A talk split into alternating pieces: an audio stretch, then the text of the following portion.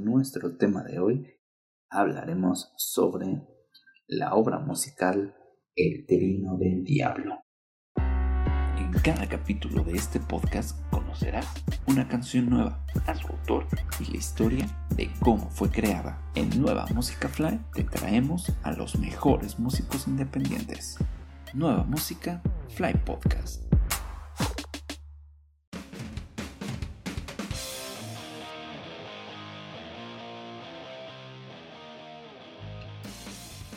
Hola a todos, ¿cómo se encuentran el día de hoy? Mi nombre es Manuel Anderos y esto es Nueva Música Fly Podcast. Este es nuestro tercer capítulo y solo quiero recordarles que pueden suscribirse a nuestra página de Facebook en donde se está publicando el enlace para cada uno de los capítulos en Spotify. El día de hoy tendremos desde Bogotá, Colombia a Beat Cohen con la canción Mayday. Pero esto es al final. Como les había comentado, eh, cada capítulo tendremos un tema relacionado con la música. Nuestro tema de hoy hablaremos sobre la obra musical El Trino del Diablo. El autor es Giuseppe Tartini. Vamos a retomar esta historia. ¿Cómo fue que nació? ¿Cómo fue que le vendió su alma al diablo? Recuerda que también en Spotify puedes seguir el podcast para saber en qué momento se están subiendo los capítulos. Los días martes cada capítulo ya está subido en Spotify donde puedes escucharlo o también puedes escucharlo en ebooks. Y como siempre este podcast va dirigido al apoyo a la música independiente. Ok, sin más, vamos a entrar en nuestro tema, el trino del diablo.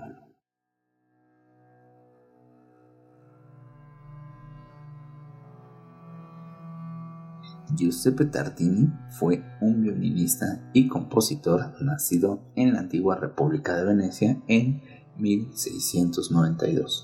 Tartini siempre tuvo cierta pasión por la música sobre todo debido a que recibió durante su infancia formación musical, ya que sus padres esperaban que se convirtiera en un fraile franciscano, pero los deseos de sus padres no se hicieron realidad, sino todo lo contrario. Giuseppe Tartini nació en Piran, en la República de Venecia. Su madre se llama Caterina Sangrado. Su madre era parte de una de las familias aristocráticas con más historia de Piran. El padre de Tartini se llamaba Gian Antonio Tartini. Y pues obviamente su padre quería que él fuera franciscano. Por ello fue que lo educó desde pequeño para que tomara sus primeras nociones musicales. Tartini, al estar en edad adulta, decidió estudiar Derecho en la Universidad de Padua. Más adelante, su padre muere y Tartini se casó con una mujer llamada Elisabetta Premasola. Su padre realmente nunca la había querido como nuera, pero al final de cuentas el amor gana. Después de esto, eh, Tartini tuvo que huir porque al ser Elisabetta una mujer bella, algunos de los pueblerinos lo acusaron de secuestro de Elisabetta y tuvo que huir al monasterio de San Francisco en Asís, buscando una protección al ser perseguido. Tartini terminó escapando a la ciudad de Ancón, después de haber escuchado la obra de Francesco Maria Berardini. En 1716 se dice que Tartini se dio cuenta entonces de la poca habilidad con la que contaba decidiendo encerrarse a practicar con el violín para conocer al instrumento más a fondo. Finalmente, Tartini murió en la ciudad de Padua a causa de una gangrena en 1770, a la edad de 77 años. Tartini compuso e incluso escribió sobre el violín hasta los últimos días de su vida. La obra más conocida de Tartini es una sonata conocida como el trino del diablo. La sonata está compuesta de tal forma que nadie puede tocarla o nadie con grandes habilidades con el violín. Es incluso muy exigente para los violinistas actuales aún con todos los violines avanzados que se tienen en este momento y que se tenían anteriormente. Es muy difícil. Eh, la sonata fue supuestamente transmitida por el propio Tartini a un astrónomo escritor francés, el cual se llamaba Jérôme Lalande.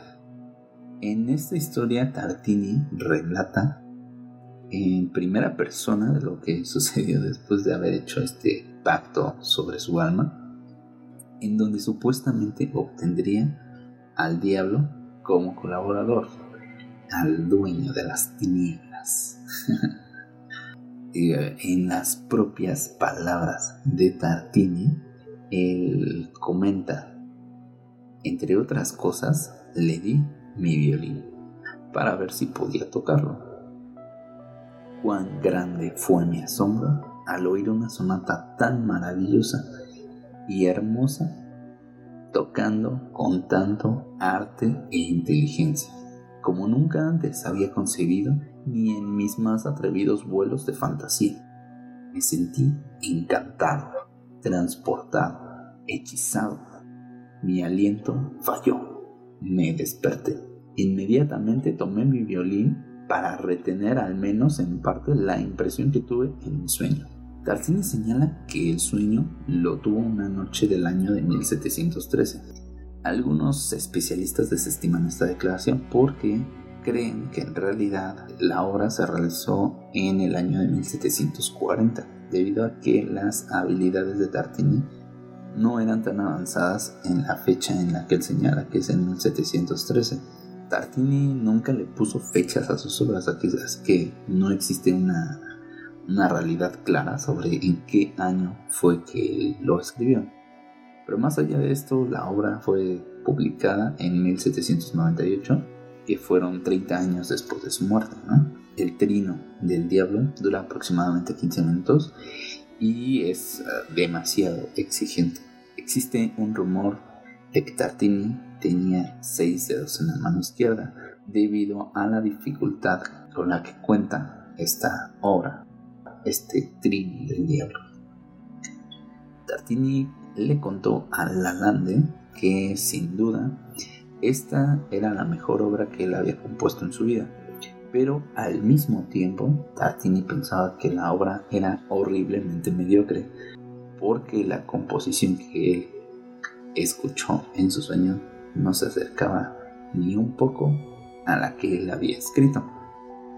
Les dejaré un enlace para que puedan escucharla y para que puedan ver cómo se toca o cómo la tocan, porque realmente es, digo, yo, yo la vi y realmente es impresionante. Así que cuéntenme ustedes qué es lo que piensan sobre esta obra, sobre el trino del diablo, y si realmente Tartini vendió su alma al diablo y a cambio recibió su más grande obra musical nombrada El Trino del Diablo.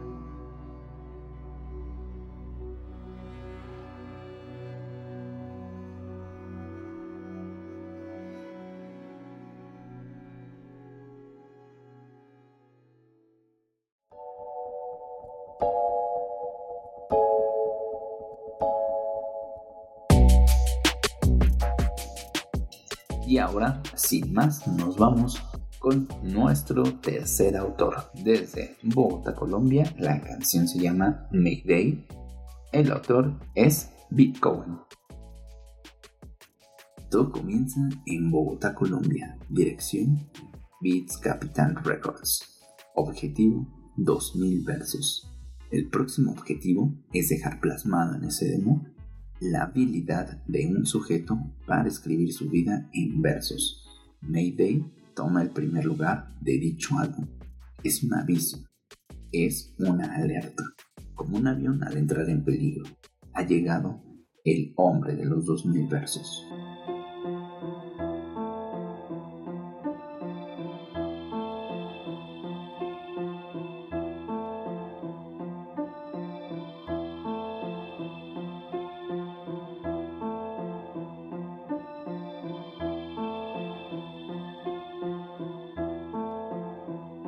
Verídico y mi lírica rompe toda la estética, dejando atrás la ética contra la gente histérica. Mi palabra es verídica, merece una réplica de Colombia hasta África, Europa y Latinoamérica, poniendo punto al fallo. Absurdas conclusiones lo que hallo. MCs no dan nivel, siempre los callo. Pregunta por qué no batallo y para qué si ya hay nivel en los ensayos. Y el hip hop debe ser más que solo pelea de estilos. Pongo un vinilo, me prendo un blond, me quemo un kilo y asimilo problemas, por eso mis dientes afilo. A novatos fusilo, parcero nunca vacilo. A los soles cool jubilo y sigo como un cocodrilo tranquilo. Siempre conservo la calma, el rap será como un arma y nadie habrá quien lo salva y yo prosigo. Poniendo pecho y alma, llevando rap en las palmas de esta manera es como siempre oscilo. Yo, y es que entre tanto Baltasar, que se cree Julio Cortázar, lo que me queda es propasar ese nivel, sobrepasar. Aunque me quieran alcanzar y a mí me quieran atrasar, sé que no lo podrán lograr. Boy, se quedan ese en el intento. Yeah, soñando ganarse un Grammy. Aún careciendo de talento. Rapean pensando que son MCs de Miami. No mamis, wannabes camuflados de haters. Dicen saber de rap tan solo por ser skater. Yo sigo clandestino, en la street sigo de Brader. Mucho gusto el Bitcoin para su desgraciado deleite. Mayday, Mayday, gritan cuando me acerco raperillo de mí saben que dañé su viaje.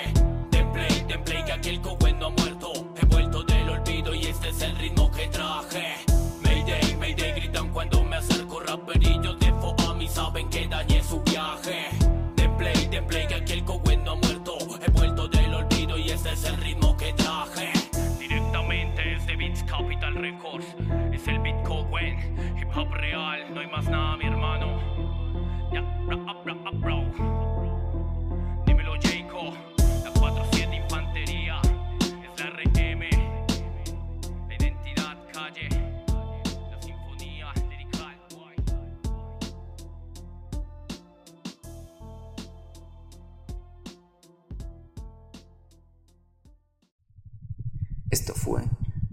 Música Fly Podcast.